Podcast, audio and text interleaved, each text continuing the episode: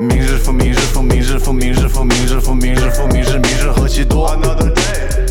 他说：“今日复明日，明日复了明日花。”呀呀，明天还有明天，阴天后会晴天，今天要玩开心。我说拖延症，我要杀了你。拖延症回答说：“明天吧。”我说：“好的。”我想要做歌，我想要作弊，我想要一年三个专辑，一鼓作气。我想要飘一秒收紧，我想赚钱，我想要立马出人头地，不等三年。他说：“明日复明日，明日何其多，既然这么多，不妨再拖拖。”喝了这杯，什么事都明天再说。Hello，大家好，欢迎收听这一期的多云转晴，我是小刘，我是顺子，我是财务王姐，就很像那种名字 A A A 财务王姐。那其实这一期我们解锁了一位全新的嘉宾，就是我们的王姐。就是王姐一直在我们心目中是那种想去做什么就立马就会去做的那种人。比如说这周说要去骑行，虽然说拖了两个小时吧，但是五点钟早上五点也出门了。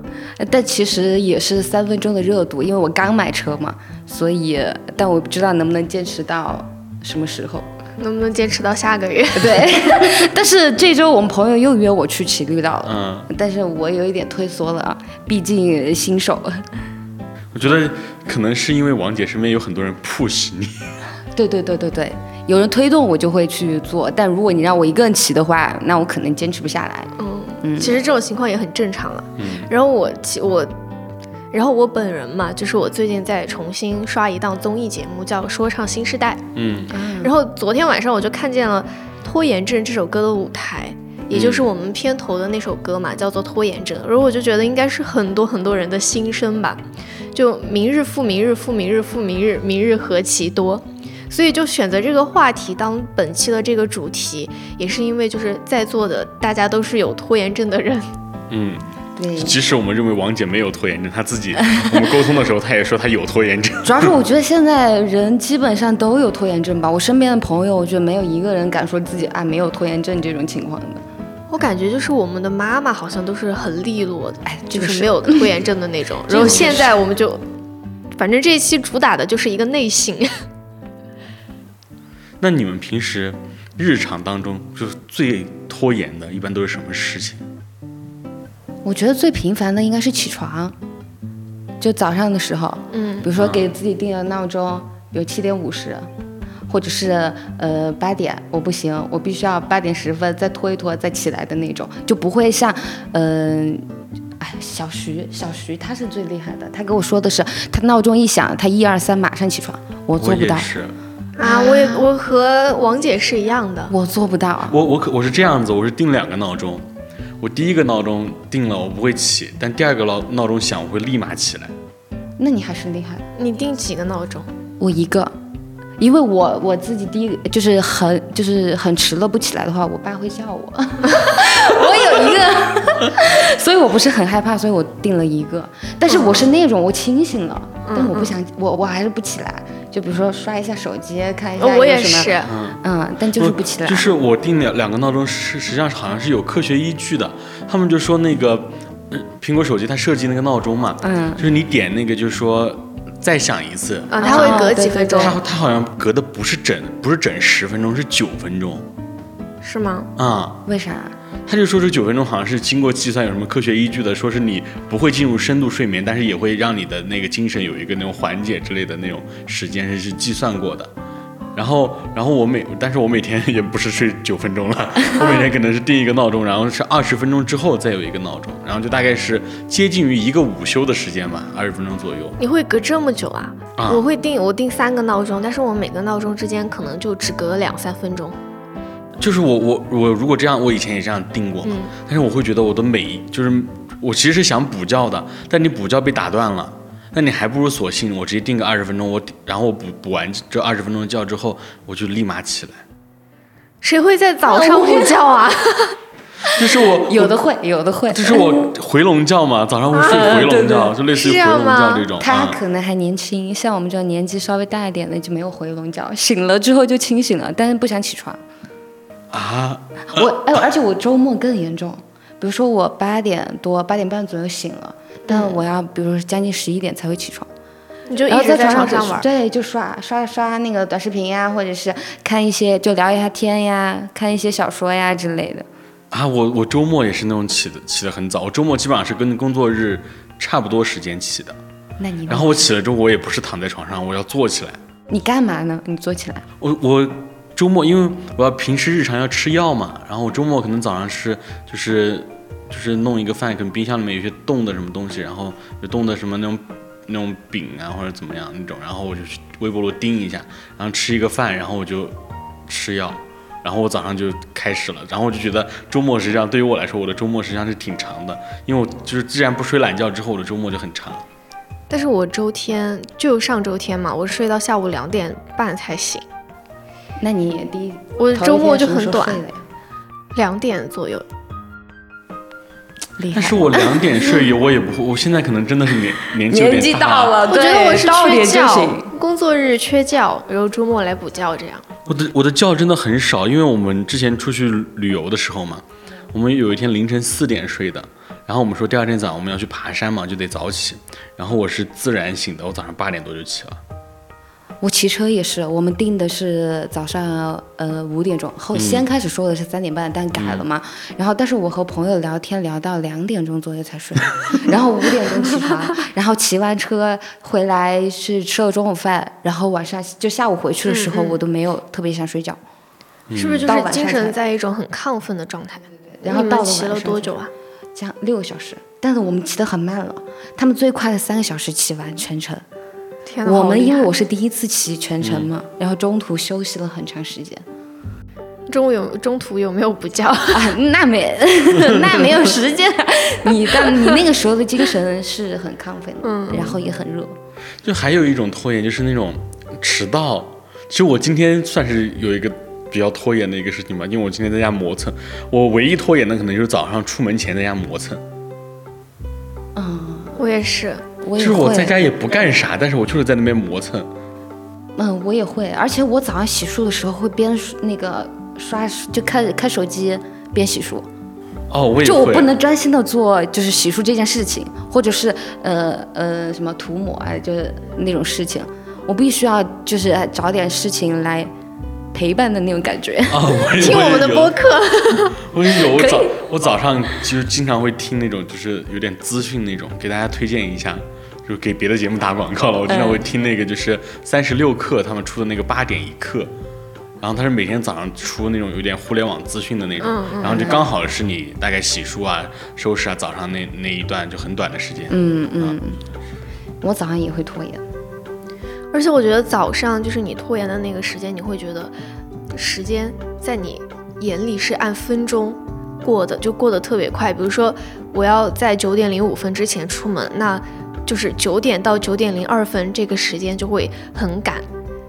然后你就能看见啊，怎么又过了一分钟？怎么又过了两分钟？就是迟一分钟，你好像出门都要迟到一样。我今天早上切实的感受是，就是我那个地铁好像今天晚了一点，然后我是九点三十五才下的地铁，然后我就是，那你今天很极限呀？然后我今天极限的是九点四十准时到那个地下打的卡。那也是很厉害了。然后还有一种拖延的情形，不是在早上，一般是在晚上，就是下班回到家之后，嗯，我一般哈第一件事情我就是会去洗漱去洗澡。如果我最开始到家的那个时候我没有洗澡的话，我在客厅坐下，特别是在沙发上面躺下的话，那洗澡洗漱的那个时间就会拖到晚上十一点钟。我就是这种，我也是这种。但是我不会一一回家就洗漱，因为我一一般一回家就吃饭，吃完饭之后就开始做，做就要做到十一点，然后才去那个洗澡啊、洗漱啊这些。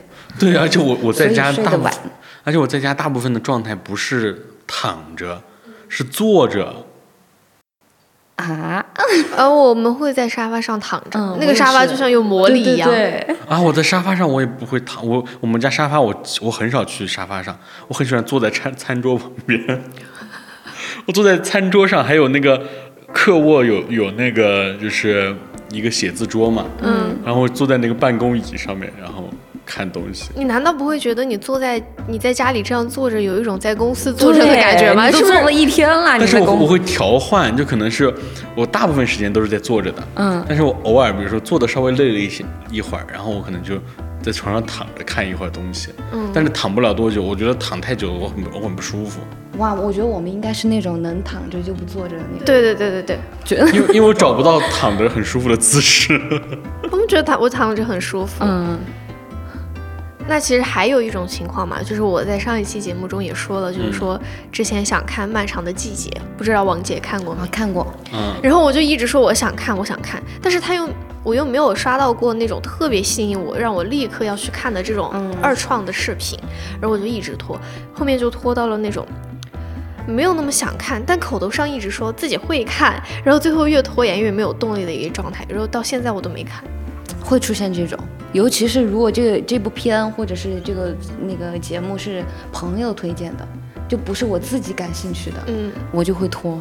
然后朋友就会问你看了吗？你看了吗？我还哎，我说我再看一下，有空的时间再看。嗯我经过段时间常会这样。就看这样。对对对对对，而且我觉得还有一种拖延，就是那种，就是对自己不喜欢的事情。就比如说我最近感受最深的就是我周末做表不，我周这个还好，这个还好，这个工作你不得不做呀。就是我周末在家的时候，比如说我妈早上起来在打打扫卫生，然后她看我起床了，她说你自己去把你的房间收拾一下。我说好的。我说，但是我现在不想做。我说我下午有时间了，我慢慢来收拾。嗯。但是我说我现在要吃饭，我要洗漱，我要吃早饭嘛。我说我下午了，我自己空了我就做。然后到下午我就刷短视频、看剧，然后看小说或者自己画会儿画，但就是不不打扫卫生，就是这种感觉。就我我刚想我不喜欢，我很排斥，你懂吗？嗯就这种感觉。我刚想举个例子，就跟王姐一模一样，就是我衣服不会很及时的洗，我会攒着，就是脏衣篓里面就要达到一定的量我才会去洗。而且我会觉得，如果洗的太频繁了，好浪费啊，所以就会在脏衣篓里放一段时间，就是有一定量了，然后呃，统一去洗嗯。嗯，然后还包括什么打扫卫生啊这些，我不是很爱做家务的一个人，啊我也然后是我就会一直拖延。嗯，对，就是有时候就是别人越让你去做那件事情，你就越不想做，就是有一种叛逆的这。种就是要拖到挨骂，你懂吗？就爸妈要来说你的时候，你才啊，那我做吧，就是那种还不还不情不愿的那种，就是有这种。所以刚才我们说这些我们日常生活中会拖延的这种情情况嘛，嗯，然后就是那你们有没有想过，就是为什么会出现这样的事情呢？其实我有想过，就是第一是我自己很懒，嗯，就是呃别人就周围人也也有这么说过，我懒，而且我自控力特别差。比如说我呃，比如说就就例如我说我要看书或者是学习什么的，然后但是中途休息一下，然后我看个剧，我说我只看一会儿，或者我只看一集，那不行。你你一开始看，你十集都看完了，或者我看小说，我说只只给我那个半个小时的时间，嗯，但一看就看了两个小时那种，我觉得我自控能力特别差。这个就是我刚才我我总结的，我写了一个点，就是说，很多时候你拖延症是因为你被另外一件事情打断了。哎，对，而且我这个人集中力特别特别差，啊。就是让我集中去做一件事情。就是我自认为我的那种注意力还是比较集中的那种，但是我很烦，就是事情被打断。嗯，不但是工作，还有生活上的一些一些事情，就是很很不喜欢，就是你在一个节奏里面，然后你突然被打情绪也进去了，对，然后就好像王姐刚才说那种，比如说在学习或者怎么样，我我学习可能会真的会有点废寝忘食，嗯嗯，就可能是我那你我很厉害，就是前段时间不是备考那个极限备考那个、嗯那个证嘛，然后我就是我那我那天晚上就是那种就是叫我吃饭，我就说哎等一会儿我把我把这套题做完，啊，我可能是这样子的，那你很厉害，我不行，我不知道是不是因为我小时候，我小时候写作业就是我边看电视边写作业，待会儿我我要分享一个就是我小时候的事情，我也是我小时候也不是那种嗯这种人，所以我就觉得我现在做一件事情就是不不是很容易那么集中在做那个东西。所以就是好的习惯要从小养成。对，这个真的是，然后顺子刚才说那个备考那个事情嘛，嗯然后我就想起我们当时大学的时候就期末周，然后社会学又是一个很文科的专业，然后可能期末周的时候有好几门课都要考，嗯就挨着考，然后每门课就是准备的要背的资料。可能有十多二十多页的 A4 纸，就是密密麻麻都是要背的，嗯，然后就很有畏难情绪。比如说，嗯，这一天没有课，我要去图书馆，或者说我要去一个空教室复习。那一般就特别是上半学上学期吧，上学期的期末是在夏天，嗯，然后要出门了，就给自己找个借口说，哎，现在太阳太大了，不想出门。然后就说等太阳没那么晒之后再出门，然后一等就等到太阳下山了才出门，然后去图书馆坐几个小时，然后可能又会看会儿手机。我觉得是一种要太多东西要背了，就是会让我产生这种畏难情绪，然后就不停的拖延，就是有一种逃避的感觉嘛。我经常也是这样子，就是那个东西我觉得它很难，我觉得我做做不了，或者说我做不好。那我可能就会去逃避，我会把它拖到后面再去做。对，然后给自己疯狂找借口。今天比如说什么天气不合适呀，或者怎么样，我经常也会这样。然后还有一种情况就是那种，你很主观的，就是不想去做这个事情，然后你会去拖延，就是叛逆。对，又没法去拒绝这个事情，然后你就是就一直去拖延这个，比如说类似于像工作的这样的一些事情。啊，我就想起我有一件事就是这样，比如说我考科目三。我科目三第一次没有过，然后我拖了一年，然后才去考第二次。别人很多都说的是，你第一次没过，你就总结总结下来，就加强练习之后，马上又去考，趁热打铁。对你这样要熟悉一些。但是我就害怕，你要第一是害怕，就是嗯，再挂，对，再挂，然后就是害怕，就是嗯，那教练会说嘛，就是那种，所以再加上就加上这些各种原因，我就拖了一年的时间。但是王姐之前是做驾校的，自己都没驾照。对，当时就是因为自己做驾校，然后脑壳一拍，然后就去那个了，就去报名了。然后那科目二还挺顺利的，科目三就是挂了一次，然后就拖了一个一年的时间。但是我至今都没有去考驾。为啥呢？因为我你害怕吗？也不是害怕，可能有吧。我我怕我自己考不过，好很丢人。因为我感觉身边很多就是那种，比如说你考了很多次才考过的那种，会被会被嘲讽。这就是有有一部分原因。嗯。还有一部分原因就是，我们家里面就逢年过节的，就是会有会开车的人就会成为司机。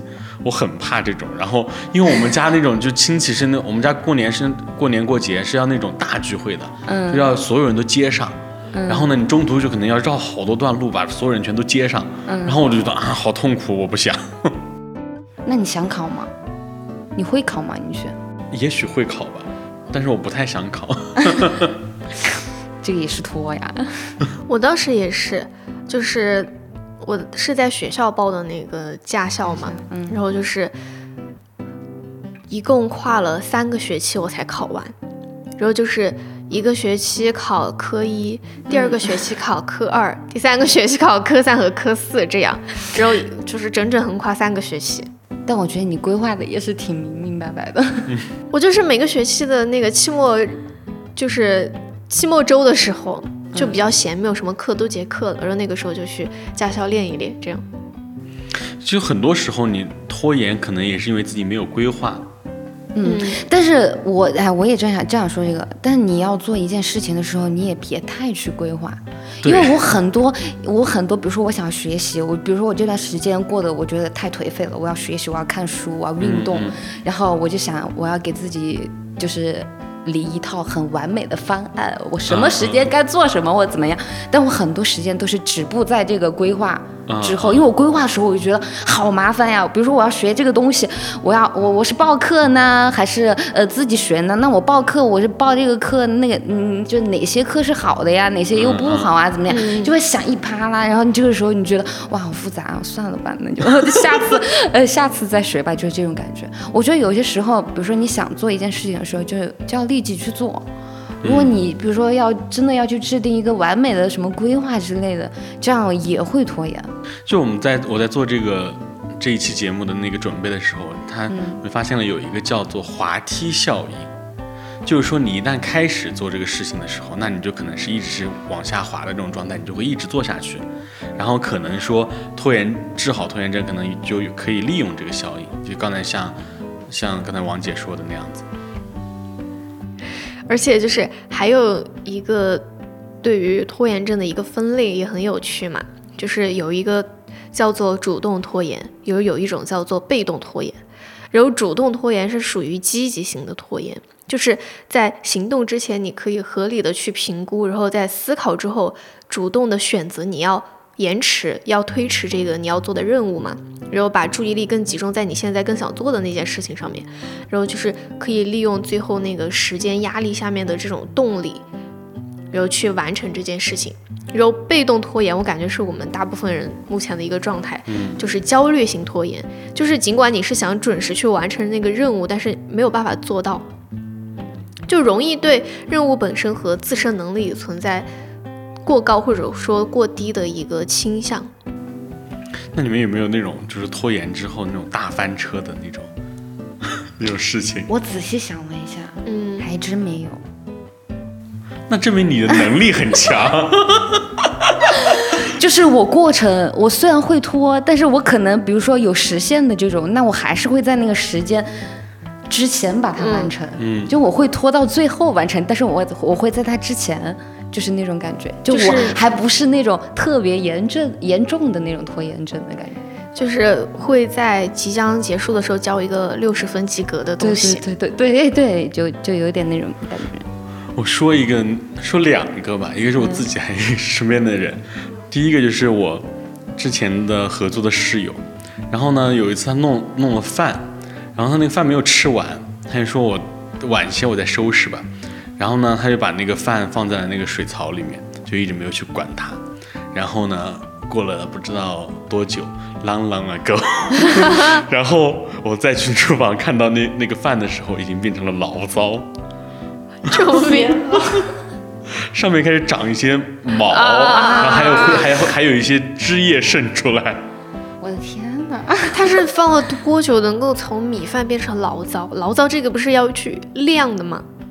反正就是过了很久，就是可能得有一个月吧，那种那种感觉，就是因为平时做饭很少嘛，然后那段时间又又没又没有做饭，然后就没有去过厨房，可能就忘记这件事情。没有味道吗？没有人去厨房哦。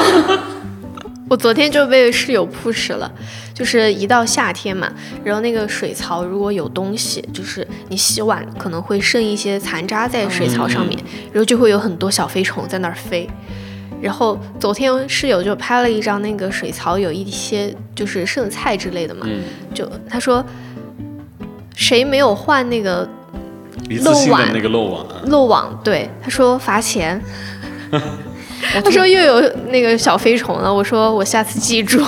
那个一次性漏网真的很好用，建议大家可以去买一下。又开始了。因为我觉得真的很好用，很方便。你你这个事情，我突然想起，又我我又有一个那个拖延症，就是比如说我想做一个东西，嗯比如我网上看的，然后我觉得哇看起来很好吃，然后可以自己做，那我把材料什么都买好了，然后冻在冰箱里，我说我周末来做，因为我周末才有时间嘛。然后到了周末，然后比如家里又做各种好吃的或者怎么样，或者就想着自己。嗯，那就再等等吧，然后就拖拖拖，就会拖到那个食物就变质了或者怎么样都没有做。下次送来我家，我经常就是那种就自己先想的多么美好或者怎么样，但是实际在做的时候就会一直拖拖拖的，或者是不想做的。但是我在吃的上面还好，我就是在吃这方面我是不会拖的。啊，那你还我也是想吃什么立马就得去吃。比如说，就是哎，我如果是自己买现成的那种，我会立马去。买或者怎么样？如果是自己做的话，我就会啊，我必须要找一个，就是我那个有空的时间或者怎么样，因为我觉得做饭对我来说是一个大工程，因为我平常不做饭嘛。但是如果是这个东西真的是我就是很想吃，想吃极了，我一定会去立马做的。你 比如前段时间我就是就是。看到很多就在做笋做笋嘛，春笋刚刚上市了嘛，然后就做油焖笋，然后我当时就是我太想吃了，然后我看到那个，我刚好出地铁站又碰到了那个有一个婆婆卖自己那种摘的笋，然后就就买了，然后就回家就做油焖笋，就是看来就是你想吃那个东西还是不是想吃的很急，你要想吃急的急急的太厉害了，那你就立马会去做。我就属我就我就属于那个自己做的话就会拖。如果是真的现成的，我就马上去吃的那种。店里呢？就是如果有一家店有的东西想吃的话，你会立刻去吗？还是会拖？嗯，那我得看这家店远不远，当天热不热之类。那就是顺子，你刚刚说了另一个拖延症的故事是什么？另一个拖延症的故事就是我前面说的，我前面不是说我是一个就是那种可能我学习会就是会一直把把这道题做完啊这种这种情况嘛。但是曾经的我并不是这样子的。我想起了，应该是我小学时候的事情了，很小很小的时候的事情了。就是我暑假一个暑假都没有做作业，然后呢，我在报名的前一天我才开始做作业，然后 只有一天的时间去做作业，然后我就是我在那边又来不及了，我要做，然后我就一边哭一边写，然后光靠我一个人的力量我是写不完的，好痛苦。然后我还要让我爸妈一起帮我写暑假作业，重点是你爸妈帮了吗？帮了，不然报不上名了。不然报不上名。我突然想起我们暑假就是语文作业那些哈，就会有一个习题册，嗯嗯，就是对做好的那种习题册。暑假生活然后我 我们也是赶作业，最后几天赶作业，然后因为时间特别紧，然后而且我们知道老师其实很少看那个作业本，就认真给你评那种，我们都写歌词，就是题都你们不会吗？不，从来没有。我们都是题都不看。然后直接，因为老师他只会检查你做没做，就是不是空白的，对他不会仔细检查你这道题做没做对。但是就是这个，嗯，是坏习惯啊，别学习。但是我们老师他 他很很神，他就是他会就是扫几眼，比如说他会，比如说他翻每个同学他都固定翻到那几页，他去看，然后呢他有几页他就他比如说记几个答案，然后他去看这样子。我们不会，然后我们可能就是笃定老师不会这样。然后他还会挑同学，比如说那个学同学本来就是平时就不好好读书的那种，他会挑要检查，他会检查，他会让让你自己，你说你把我在旁边看其他的同学检查其他同学作作业，你在那边把你的作文念给我听。那不就是即兴评述？如果你我们老师是这样，我们也不会。我们真的就空白的就填就填歌词，然后你们老师就看见某一页空白处有五个字，呃，六个字，玫瑰花的葬礼。哎，那那段时间是真的，因为我们没有被逮过，就没有被、被罚过，也没有说什么，我们就想老师肯定是不会检查这个的，所以我们就，嗯，所以建议大家还是我还以为大家都是这样，但是现在听的大家都已经过了那个阶段了。对，然后如果自己家有小孩儿，就一定要 就别这样，还是对对对，合理规划自己。就是顺子说的那个事情，唤醒了我的一些久远的回忆嘛。然后我也是，就和他一样，就是可能我们当时我记得之前布置暑假作业会，语文的话会布置一些写小字，嗯，然后还有一些就类似于快乐生活、暑假生活的那种东西嘛。嗯嗯然后最开始的时候，我妈可能会督促我，就是说你每天必须要练多少多少篇，一共可能布置了三十篇，那你每天要一一天一篇，最后才不会很赶。然后我就是可能最开始坚持了两三天，然后后面我就开始放飞自我，我就不写了。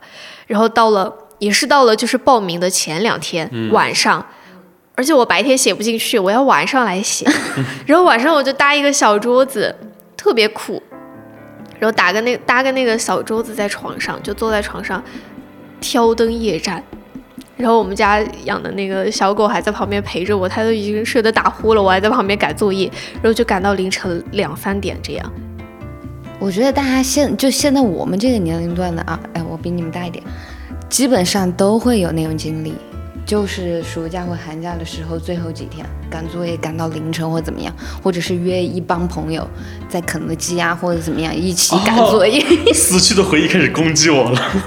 就是以前是不是都会这样以前大家都会约在同一个地方，大家互相抄，比如说你呃做一个科目，我做一个科目，然后大家互相抄。对对对，但是我们的那个暑假生活背后都有答案，然后有时候可能你抄答案的时候故意要填错一两个，不能全对。那我们没有答案哎，我们有都时候会有我们有时候会有，难怪你们会写歌词。对，真的，而且我们当时练字就是练小字都是写歌词，练小字是四川才有的吗？我们好像小时候没有我们会写小小字田字格。对，田字格会写。练练练那个字，写字对，然后写日记，啊，有时候也会写写作文。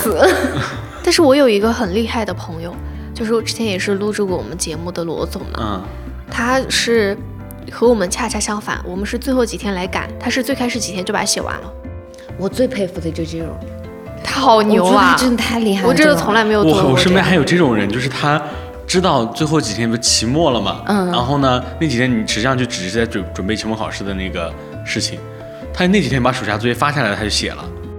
那不准备期末吗？别人不需要准备，别人不需可能要准备，像那个实力对，备。好牛！太厉害了，然后。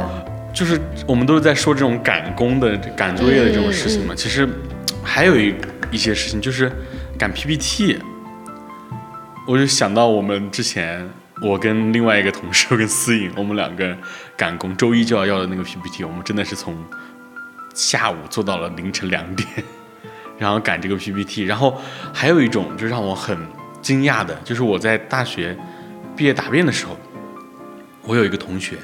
他从论文开始写到答辩完成，仅仅只花了两周的时间。但是他导师不会让他，比如说把初稿啊什么，会有时间规定的呀。这个就可能，嗯，这个我就不不太方便说了哈，这可能就影响我影响我的母校了。就是，反正他就是在那两周时间内就全部把这个事情完成。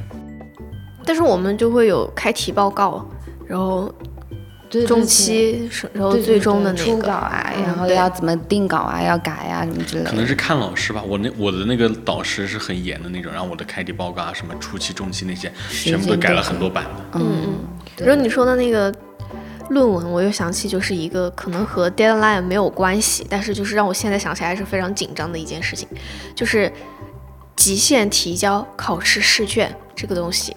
就是前两年不是在家上网课有一段时间嘛，然后上完网课我们就期末考试，然后期末考试也是在家考，当时就还挺多考试是开卷考的嘛，然后当时是我都记得很清楚，是考家庭社会学那一门课，然后我们老师就说，嗯，你写的那个有答案的那个纸张，你要拍下来，然后把照片发到我的邮箱。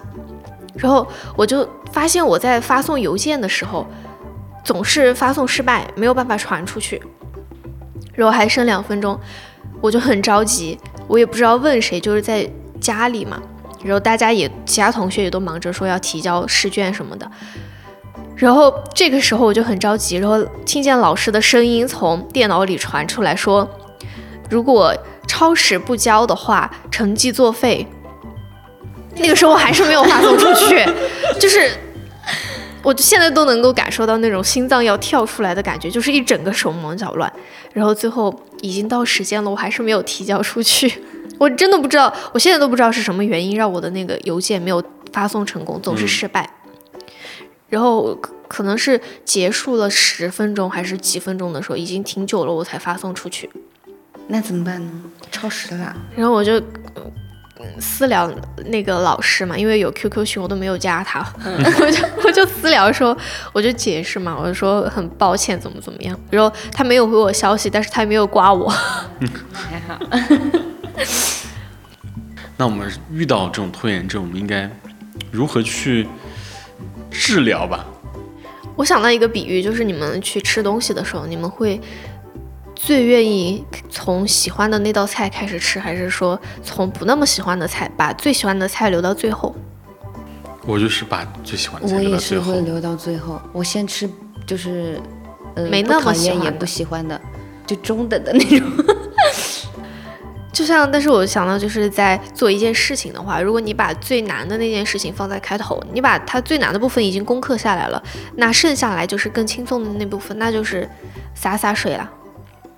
也是一个，啊，这个我就想到了一个是时间管理上的一个方法，叫就是是一个四象限的时间管理，就是第一条象限就是 x 轴是这个事情的重要程度，然后 y 轴是这个事情的紧急程度，那就分为四个象限，一个是重要且紧急，一个是重要但不紧急，一个是重要不重要，但呃。不重要但紧急，或者不重要也不紧急的事情，那你就根据这个，你实际上在写填写这个象限，然后填写这个事情的时候，你给它归类的时候，你实际上就已经理出来这个事情到底是属于哪一类，你就可以明显的知道啊，我应该先做哪个事情。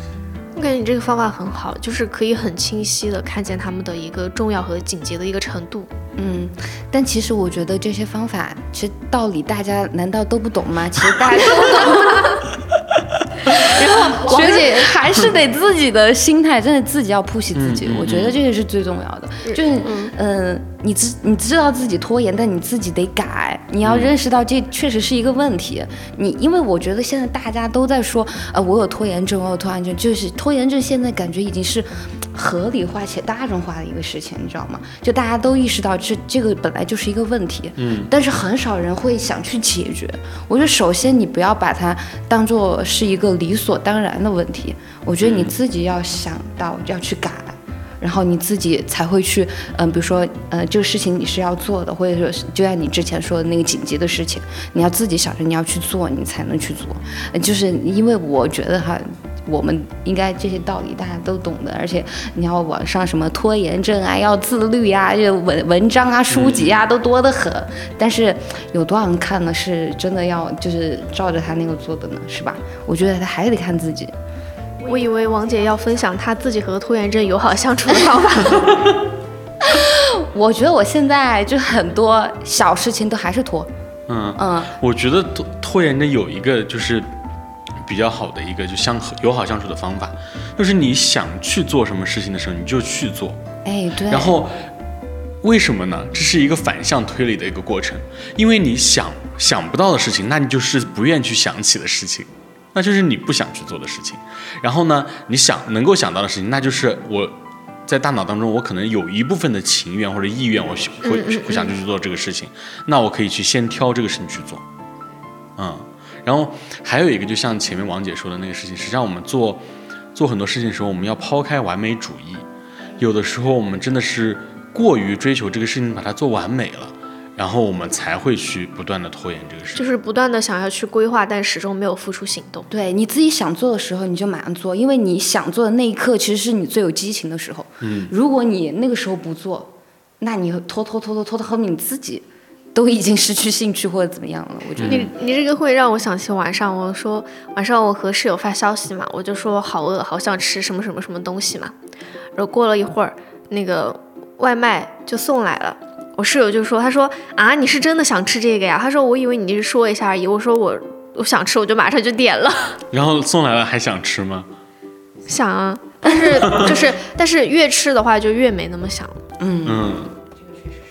然后还有一个方法，就是我可能平时会用的一个方法，就是万事开头难嘛，这个大家都知道。嗯。然后你会，你在比如说今天快下班的时候，你把明天要做的工作开一个头，那你明天一来的话，你就不会说啊，我过会儿再来做这个事情。你明天一来，你就会想接着昨天没做完的那个事情顺着走，这样其实还是。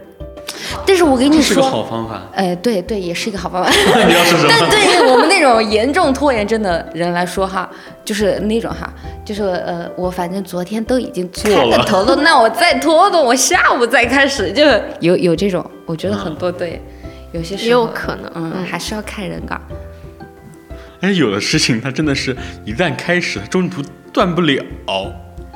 你是这种，我我是我真的是这种人，就是我做一个事情，我会尽量让自己很专注的去做这个事情，就是我很讨厌中间被打断，就是我做这个事情我就把它做完。我就很想要这种性格，因为我中间就很容易被打断。我被打断了我就很烦，我觉得这个人真烦。我被打断了我就跟着别人走了，你知道吗？我的思路就跟着别人走了，就那种。就我如果如果真的遇到这种事情，我我会跟他说。啊，我正在做一个什么什么事情，那个晚点说，往后放一放，这样子，真的。那我在做这一期的时候，然后实际上就看了很多关于拖延症的那种别人讲他的故事啊，包括什么分享怎么去跟拖延症相处，然后治疗拖延症。然后我看到一句话是史铁生说的，他说拖延症的最大坏处。不是耽误，而是使你自己变得犹豫，甚至丧失信心。不管什么事，决定了就立刻去做，这本身就能使人生气勃勃，保持一种主动和快乐的心情。就是实际上，我们拖延它最大的坏处，实际上就在于让我们变得犹豫。以后我们在有勇气去做一件事情的时候，那可能就不会像从前那么果敢。嗯，比如说，算了，我不说了。不是我，我之前也看了，我也查了一下，因为就我觉得现在很多拖延啊，它也不叫拖延症，你真正到达那个拖延症的那种情况是出现强烈的什么自责、自责的那个情绪，嗯，或者强烈的负罪感，嗯不断的自我否定，就是对你的那个心理。会造成对一定的影响，但适当拖延，其实它也没有大家看的那么严重。你看，我只我看过一个更搞笑的，就是那个。胡适，胡适的那个留学日记，嗯，他里面写到的，他那个七月，就是他写他的，他有一本新的日记本嘛，然后他要记录他自己的日记，他七月十二号，他说这是我的一个新的日记本，我要就是记录我的学习生活，然后，然后比如说我从明天开始我就要开始看莎士比亚什么什么书什么书，然后七月十三号打牌，七月十四 号打牌，七月十五号打牌，就一直在打牌，所以我觉得。拖延就大家也别太焦虑，就是可能轻微的拖延也没有大家想象的那么严重。但如果真正的是影响到自己心理上的一些问题的话，那确实需要自己去调整改正一下。而且我们很多时候说自己拖延症，实际上是在给自己找借口了。对对，而且就是对大部分人来说，deadline 就是第一生产力。嗯，就。大家之所以现在还有拖延症，是因为没有翻过大车，就是没有影响过什么，没有教训 大的东西。其实，如果你真的有影响到什么，就是有不好的、恶劣的影响之后，其实你就没有拖延症了。嗯。那今天其实我们聊了很多哈，包括就是平时自己的一些拖延症，还有一些和拖延症相处的方式。嗯嗯。就是不管大家。有没有拖延症，或者觉得自己能不能跟拖延症相处吧？我觉得最最重要的还是说，你如果真的是想去做一件事情，那就立马去做。对，这个很重要，确实是。就是这样，如果你有什么想做的，你立马去做的话，那我觉得就是整个人会散发出不一样的活力和生机。对，也会更自信。对对对。那今天这一期的多云转晴到这里就结束了。如果在听的朋友们，你们有什么关于拖延症的故事，或者说和拖延症友好相处啊，或者说改善拖延认真的方法，也欢迎在评论区和听友群和我们互动。那我们就下期再见，拜拜。